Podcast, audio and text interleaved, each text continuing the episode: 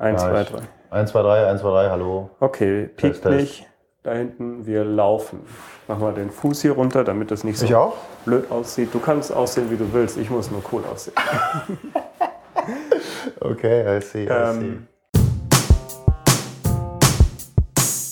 So, herzlich willkommen bei meinem Podcast bei der Hebelzeit. In meinem Podcast geht es darum, dass man Dinge einmal tut und immer wieder was davon hat. Und heute sitze ich hier mit dem Gunnar. Stell dich doch mal kurz vor. Hallo Alex, hi, ich bin Gunnar. Äh, bevor ich mich vorstelle, ganz kurz erstmal vielen Dank äh, dafür, dass ich heute in deinem Podcast sein darf. Äh, mich sehr darauf gefreut und bin ein treuer Fan. Ich bin vom Background her Ingenieur. Ich habe äh, was sehr Spannendes studiert, Luft- und Raumfahrttechnik. Also ich habe mal echt Raketengleichung gemacht und habe innerhalb dieser Studienzeit eine Berührung zum Thema Sport bekommen, wo es in einem Raumfahrtprojekt mit der ESA, also der Europäischen Raumfahrtbehörde, darum ging, dass man Astronauten, wenn die in der Schwerelosigkeit sind, also zum Beispiel auf der ISS, äh, die müssen eine ganze Menge Sport machen, weil aufgrund der fehlenden Gravitation dort ähm, die Muskeldegradation äh, stattfindet, beziehungsweise Muskelabbau ist. Also wie wenn bettlägerige Patienten sich nicht bewegen, da passiert was. Äh, und wer den schönen Film Gravity gesehen hat, der weiß ja, was da wieder ist, wenn man auf der Erde landet. Also die müssen viel Sport machen und da geht es darum, äh, das möglichst effizient zu tun. Weil Raumfahrt ist teuer, die- die Astronauten sollen natürlich Experimente machen und äh, nicht übermäßig Sport, also es soll effizient sein. Und da sollten wir ein äh, Gerät bauen oder ein Check-up-Tool bauen, dass es die Astronauten möglichst effizient oder genau einstellt. Und natürlich Raumfahrt, das soll High-End sein, eine Medizintechnik sein. Und so kam ich in Berührung mit dem Thema Atemgasanalyse, Stoffwechsel analysieren und ganz konkrete Trainings- und Ernährungsempfehlungen geben. Sozusagen, wenn die Leute, die müssen Sport machen, wenn sie aber nicht effizient Sport machen, dann äh, müssen sie zu viel essen, weil sie Mhm. zu viel Energie verbrauchen und das muss alles da hoch befördert werden und so ein Kilo Richtig, Nudeln kostet halt eine Viertelmillion. so sieht's aus. Also Nutzlast ist teuer ähm, und es geht, glaube ich, auch um effiziente Zeit. Also ein Astronaut hat eine bestimmte Zeit dort oben, dann muss er wieder runter ähm, und man kann durch Effizienz ein oder zwei Stunden Training auch einsparen, im Sinne, weil, weil man es in der richtigen Intensität oder im richtigen Umfang und in der richtigen Übung tut. Und darum ging es im Wesentlichen. Okay, und wir haben jetzt ähm, aus diesem Thema schon mal die Ankündigung, wir werden da zwei Folgen rausmachen. Einmal geht es darum, wie aus dieser Grundidee ein Startup wurde. Und das andere Mal geht es einfach wirklich darum, was man daraus lernen kann, wenn man Sport wirklich effizient macht. Also einmal den Hebel ähm, Kapital sozusagen, Mhm. Wachstum und was man, was es da für verschiedene Wege gibt, aus der Idee was zu machen. Und das andere ist einfach, wie muss ich mich wenig bewegen und habe trotzdem viel Muskeln. ja, so, so ungefähr kann man sagen. Sehr schön, ja klar, logisch. Genau, starten wir doch mal mit dem äh, Weg. Also du hast dann die Atemgasanalyse erfunden. Wie ging es dann? Okay, äh, ja, ähm, erfunden habe ich die nicht. Äh, der Witz ist, dass es äh, bei dem Thema, ich sag mal, medizinischer Check-up, um jemand gesund einzustellen für eine Art von Training, um zum Beispiel abzunehmen, fit zu bleiben, gesund zu bleiben, da gibt es Standards, die sind teilweise über 100 Jahre alt. Das ist so ein Fachbegriff, Spiroergometrie heißt der. Da macht man also auf so einem Ergometer eine bestimmte Belastung und man misst wie bei einem man kann sich wie im Automobil vorstellen, ja, das braucht irgendwie Sauerstoff zur Verbrennung äh, des Kraftstoffs. Der eigene Kraftstoff ist jetzt äh, beim, beim Menschen Fett oder Kohlenhydrate. Und das kann man so optimal einstellen wie so eine Lambda-Sonne, damit das möglichst perfekt funktioniert. Also man kann möglichst schnell sein äh, und, und maximale Geschwindigkeit erreichen oder maximale Dauer möglichst weit kommen. Ja, so muss man sich das ungefähr vorstellen. Das ist kein äh, Verfahren, was wir erfunden haben. Das, das wäre toll, ja. Ich glaube, was wir gemacht haben, ist das aus so einer klinischen Ecke rausgeholt haben. Man muss sich das so vorstellen, dass diese klassischen Geräte da fünfstellige Euro-Bereiche, 30, 40, 50.000 Euro kosten, äh, super komplizierte Apparaturen. Du musst in irgendeinem Institut oder Arzt gehen, äh, zu einem Arzt gehen. Äh, der Zugang ist also extrem schlecht. Äh, und dann ist es auch aus der Perspektive immer gestaltet worden, dass es so äh, therapeutische Perspektive, Krankheitsperspektive, wo bist du krank? Und wenn man das aber genau umdrehen würde und das präventiv einsetzen würde, das war so der Ansatz auch bei den Astronauten, die sind ja nicht krank, die sind ja fit und sollen möglichst fit oben bleiben, äh, das sozusagen umzudrehen und anzuwenden. So, und dann habe ich als ja, Hiwi im Keller angefangen, Sensoren zu entwickeln und nachdem wir dann im Studium fertig waren, also über Kleinbeleg, große Beleg, Diplomarbeit, kam dann eine fertige Technologie raus, die neuartig war. Okay, und du hattest schon von Anfang an die Idee, du willst in den Massenmarkt damit oder ist es erst später entstanden? Das ist ein total spannender äh, Punkt. Da, da überlege ich selbst mal, wie es eigentlich dazu gekommen ist oder wie es dazu gekommen ist. Wir, hatten, wir haben die Firma gegründet 2004. Äh, 2003 bin ich fertig geworden mit dem Studium. 2004 die Firma gegründet. Und wir haben uns einen Claim gesetzt, der hieß damals Engineering Your Fitness. Also uns war immer irgendwie klar, wir wollten das größer machen. Und, und Fitness hieß für die Menschen, aber auch vielleicht für Unternehmen. Also Fitness im Allgemeinen, ja, ist ein fitter Zustand so. Und das irgendwie, irgendwie mussten wir anfangen und wir haben gedacht, okay, die Medizintechnikunternehmen, die sind eigentlich die ersten, die das gebrauchen könnten. Ja, man muss natürlich auch ein bisschen überlegen, wie man Geld verdient. Äh, wenn man so einen Sensor gebaut hat, äh, also das ist ja kein Gerät und keine Software dazu und auch kein, ich sag mal, kein Use Case, den man irgendwo auf eine Internetseite stellen kann, sondern man hat erstmal so ein Stück Hardware. Was macht man denn damit? Also für die Astronauten habt ihr erstmal wirklich weiß ich nicht, die Kabel hingen noch alle raus und die hat es so gebaut, richtig roh aus genau. Holz äh, draufgenagelt. Ja, Holz war es nicht, aber es waren Prototypen, die genauso aussahen. Es gibt genau, das ist sozusagen ein Produkt war das, ja. Und es waren mhm. nicht mehrere und hunderte, die aus dem Regal nehmen konnten. Es war genau ein Produkt, ein Prototyp. Die Prototypen sind auch tatsächlich geflogen zur ISS. Also es war auch sehr spannend, so 35.000 Seiten Dokumentation zu machen und so. Das war, das war spannend. Ähm, und dann haben wir gesagt, okay, wir gehen mit dem Produkt an die äh, Medizintechnikunternehmen an, die das einfach einbauen und existierende Technologie, die die schon da drin hatten, ersetzen, weil wir viel besser sind. Mhm. Das ist auch passiert. Und dann haben wir über die Jahre festgestellt, oder über die sagen wir mal, Monate, dass dieser Markt, in den wir uns da reinbegeben haben, ähm, ein äh, ja, ziemlich kleiner Markt ist. Also klassischer Anfängerfehler, äh, Marktgröße nicht recherchiert oder zu optimistisch gesehen, schön auf Excel die Zellen mhm. hochgezogen. Was wir als, als, ich sag mal, vielleicht auch heute vielleicht ein bisschen blauäugig angenommen haben damals als Studenten, ist, dass die Medizintechnikunternehmen das Potenzial der Technologie erkennen und aus diesen therapeutischen Märkten rein in die Präventivmärkte gehen. Fitnessmärkte gehen, äh, Personal Trainer das heißt, gehen, dass die also andere Produkte auch bauen. Ab von ihrem Produktportfolio. Und das ist natürlich, also das ist so, als wenn Daimler auf einmal, keine Ahnung, Müsli machen würde. Wahrscheinlich. So, also das war, das war viel mhm. zu weit weg. So ein Medizintechnikunternehmen, ich sehe immer, das ist so ein Öltanker, der fährt mit 23 Knoten und der macht vielleicht mal so zwei, drei Grad Wendung, aber der hält nicht an mhm. und fährt 90 Grad in die andere Richtung. Das macht ja. er nicht. Wofür wurde es dann vorher eingesetzt? Also was war der erste Use Case? Der erste Use Case ist klassische klinische Spiroergometrie, wie man so in den Bildern vielleicht manchmal Aber auch kennt. braucht man das? Das braucht man, um äh, Limitation äh, im, im, im, im Lungenfunktionssystem festzustellen bei Leuten. Also es gibt klassische COPD, okay. äh, äh, Luftverschmutzung, äh, verschmutzt zum Beispiel die Lungengeneration, die weiter unten sind, die kleinen. Dann kommt weniger Sa Sauerstoff äh, durch die Lungen äh, ins Blut. Das kann man diagnostizieren, indem man die Atmung analysiert. Mhm. Das was geht rein, was geht raus? Was geht rein, was geht raus? Und okay. landet der Sauerstoff wirklich im Blut? Darum geht's. Okay, jetzt verstehe ich. Also richtig, äh, Leute haben Atemwegserkrankungen und die werden damit untersucht. Richtig, genau. Der Arzt schreibt am Ende eine Rechnung über 1000 Euro. Äh, schreibt er in der Regel der Krankenkasse, der Krankenkasse weil das genau, eben äh, Verschreibungs- oder eine Leistung dahinter steht. Da das gibt ja Listen, genau. was, was wie bezahlt wird. Aber ist wie ein EEG oder was weiß ich. Richtig, so kann man sich so genauso vorstellen wie ein Belastungs-EKG, was man schon mal vielleicht gemacht hat, ähm, auf so furchtbaren Ergometern, die dann wehtun und so beim Fahren. Äh, so ähnlich ist die Untersuchung okay. auch. Gut. Es gab schon immer einen Use Case, will ich noch erwähnen, äh, der uns auch motiviert hat, in die Richtung zu gehen, weil, das muss man wissen oder kann man wissen, insbesondere Profisportler, wo es um die letzten zwei, drei, vier, fünf Prozent geht, die nutzen diese Methode schon. Also der gesamte äh, Bayern München Verein, klar haben die jetzt mittlerweile ihre eigenen, ja, aber die wurden dann zweimal im Jahr zu irgendeinem sportmedizinischen Zentrum gefahren, haben diesen so einen Check gemacht und mhm. wurden dann für die Saison eingestellt. Was ist dein Regenerationsbereich, was ist dein Spitzenbereich und so weiter und so fort. Okay. Das gab's also schon. Genau. Aber, aber, Zugang war begrenzt. Und vor allem, weil halt das eh eher im medizinischen Bereich war. Chefarzt musste sozusagen um die Ecke kommen, um die Tests zu machen, weil es einfach sauteuer und es konnte sich auch nur Bayern München leisten. So sieht's aus. Und okay. die hatten auch noch das Thema, dass die halt die gesamte Mannschaft irgendwo hinfahren mussten. Also wie man jetzt mit dem BVB-Anschlag gesehen hat, ist ja auch ein Risiko und es sind auch Kosten, muss man auch organisieren. Also das Zugang schlecht äh, und rein präventiv äh, nur für die Profis und, und therapeutisch eben für die ja, kranken Leute. Ja. Okay. Und das heißt, ihr hattet schon immer die Idee, die Muckibude um die Ecke braucht es auch. Also wir haben immer gesehen, dass diese Technologie im Sinne von, oder andersrum, der Bedarf, wir winken mal wieder, ähm, bei, es, es gibt genug Leute da draußen, die was für ihre Gesundheit tun. Oder die gern was für ihre Gesundheit tun möchten und schon Dinge ausprobiert haben. Die machen Sport, die gehen ins Fitnessstudio, die gehen laufen, Äh, die, die, die stellen an ihrer Ernährung was rum.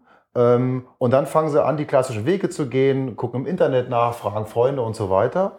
Und wir wussten immer, dass so eine Art einer Analyse oder ein Check, der erstmal deinen Ist-Zustand bestimmt. Ja? Also wenn man das Navi einschaltet, muss das Navi wissen, ob man in Berlin oder in Rom ist, bevor man, keine Ahnung, nach Helsinki fährt oder so. Ja? Mhm. Und die meisten Leute fangen an zu trainieren oder äh, zu ernähren, ohne zu wissen, was eigentlich der Körper selber, in welchem Zustand er ist. Ja. So, und genau das ist ja bei den Profis, bei dem Bayern München Beispiel der Fall. Die sportmedizinische Betreuung, die muss genau wissen, welcher Profi das ist. Wenn die einen einkaufen, irgendein Jungspieler von irgendwoher, dann wird der erstmal analysiert, weil das ist dann der Marktwert, wie fit der ist. So, also dieser, das wussten wir schon. Okay, das ist natürlich krass. Wurde es im, das heißt krass, also was mir gerade einfällt, das heißt, die können ja dann anhand der Kurven sehen, ist er schon an seinem Limit oder ist er gerade erst am Anfang? Also kann man den Richtig. noch Richtig. noch besser machen. Das kann man ja mit eurer Methode Richtig. theoretisch feststellen. Genau, und das, und das wird gemacht?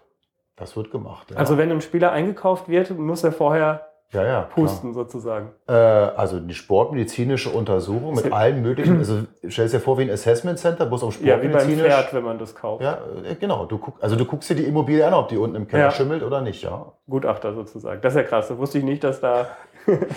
Aber das macht dann wahrscheinlich eher der Manager, der dann die Daten von dem Spieler einsammelt oder ich meine, oft sind die Transfers doch geheim, bis sie unterschrieben sind. Äh, ja, die sind, die sind, okay, da, da jetzt springen wir rein, das ist so ein Feld, da kenne ich mich wenig aus. Ja. Ich weiß nur, dass das gemacht wird.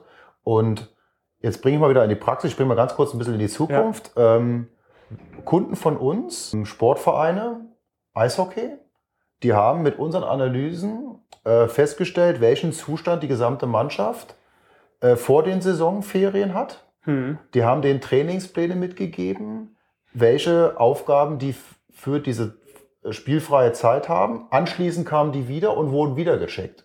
Und aufgrund so einer Analysemethode kann man rausfinden, ob sich die Spieler daran gehalten haben oder nicht. Mhm. Und es gab personelle Konsequenzen für diejenigen, die sich nicht daran gehalten haben. Das klingt jetzt ein bisschen so, und das ist mir total wichtig. Wir sind bei dem Profibereich gestartet. Das war so unser, ja. unser, unser Ansatz, weil Low-Hanging Fruits. Ja, genau, die bekannt. haben einfach schon einen Need dafür. Äh, die sind auch bereit, Unmengen auszugeben, weil wenn man 10 Millionen für einen Spieler ausgibt, dann ist die, dieser Test egal. Richtig, oder? Stell dir vor, du bist wirklich ein, ein ambitionierter Sportler. Du willst ja auch irgendwann auf dem Siegertreppchen stehen ja. oder du willst den Marathon mal unter drei Stunden laufen. Genau, Blutdoping ist teurer. so sieht's aus. Also da, da gibt's Low-Hanging Fruits, das ist eine niedrige Einstiegshürde. So, jetzt drehen wir es mal ein bisschen um und guck mal, wer noch einen Bedarf hat. Das ist vielleicht vom Be Problembewusstsein nicht so einfach wie so ein Profi, ähm, der Nutzen, äh, der entstehen kann, ist aber bei den Leuten, die zum Beispiel abnehmen wollen. Oder bei den Leuten, die sich einfach nur fit halten wollen. Das, also ich weiß nicht, wie es dir geht. Also mir geht das so. Ich, äh, ich arbeite extrem viel. Ich habe eine, hab eine Familie. Ähm, ich investiere Zeit, um mich zu, äh, gesund zu halten. Und wenn ich in der Zeit, die ich da investiere, äh, das Gegenteil tue, es gibt eine AOK-Studie, die hat äh, äh, 3.000 oder 4.000 Läufer in Deutschland untersucht. Und da kam heraus, also bei ambitionierten Läufern, das heißt mindestens äh, zwei bis dreimal in der Woche äh, laufen die, kam raus, dass 66 Prozent dieser Läufer ihrer Gesundheit eher schaden als äh, äh, äh, nützen, mhm. weil die zu intensiv trainieren.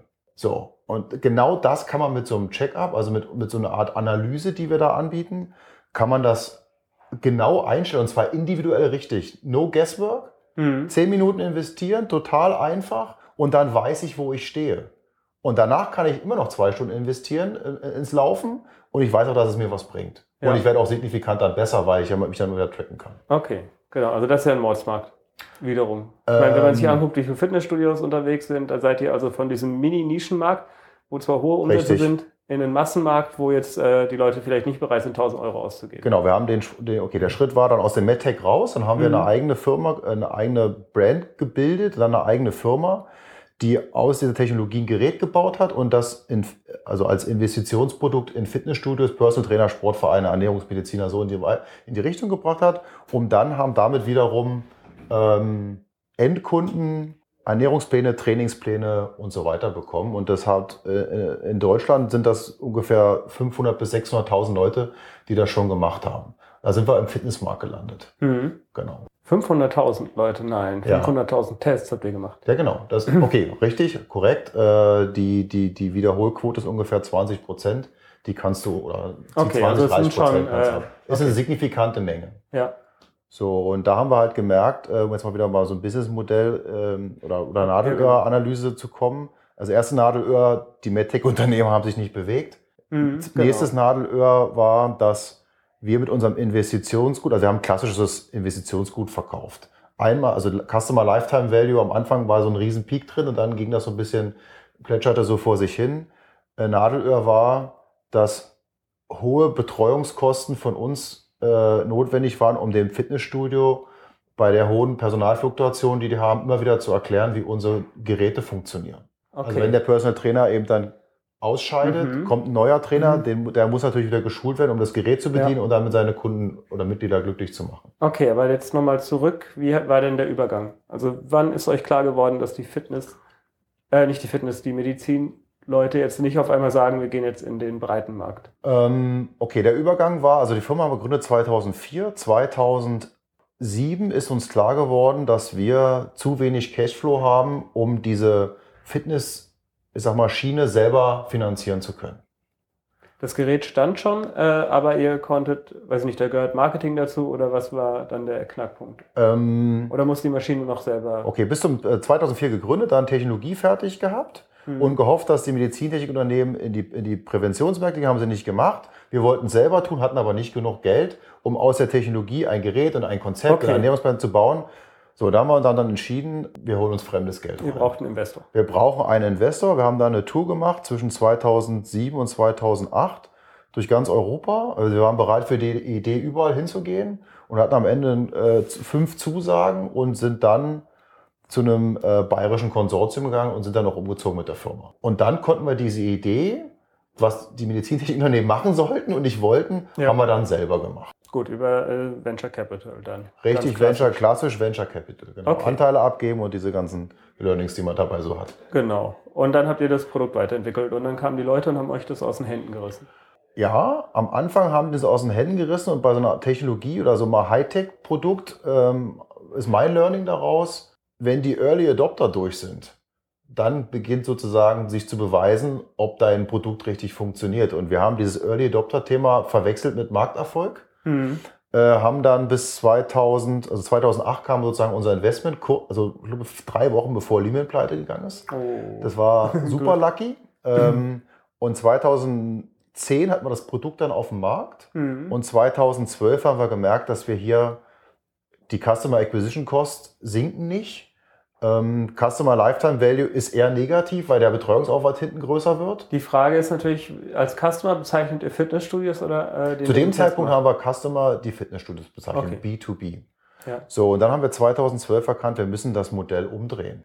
Da, wo wirklich der Nutzen entsteht, durch unser Check-up und Ernährungspläne, ist beim Endkunden. Ja, die 500.000, die das bis heute gemacht haben, da entsteht der Nutzen. So, und das Studio oder Personal Trainer, die hatten so viel Aufgaben zu lösen. Die mussten sich eine Dienstleistung mit unserem Check überlegen. Die mussten die vermarkten, die mussten die verkaufen, durchführen und anschließend auch noch auswerten. Mhm. Und wir mussten ihnen immer die Argumente dafür liefern. Also das war so ein absolutes Bottleneck-Thema. Ja. Äh, was hat, wir müssen das lösen, wir müssen den Studios diese, diese Themen abnehmen und wir müssen direkt die Endkunden adressieren, standardisierte Kommunikation, standardisierte Produkte äh, bauen, Endkundenprodukte, die dann eingelöst werden bei unseren Fitnessstudios und unseren Bestandskunden, weil okay. die haben ein super Interesse, ja, die wollen neue Mitglieder haben. Mhm. Und, und, und letztendlich investieren die immer in Dinge, wovon sie sich versprechen, dass sie neue Mitglieder bekommen. Aber die kaufen trotzdem, nee, wie, wie ist denn euer Modell? Kaufen die sich jetzt euren Scanner und dann schickt ihr den Modell war, dahin? Genau. Oder? Das Modell war ähm, so, dass wir ein Investitionsgut verkauft haben und über Lizenzen und Verbrauchsmaterialien Geld verdient haben. Und was sie dann damit mit den Endkunden machen, konnten unsere Tool, also unsere Marketingmaterialien und so weiter nutzen. Mhm. Äh, das war das Modell. Das hat nicht funktioniert oder wenig, es hat nicht skaliert. Wir sind immer so drüber, mal drunter gewesen. Das, das hat keinen Spaß gemacht beim Ende. Ja. Wir sind also dry out, der am Ende war Kapital alle und das hat, das hat wirklich keinen Spaß gemacht.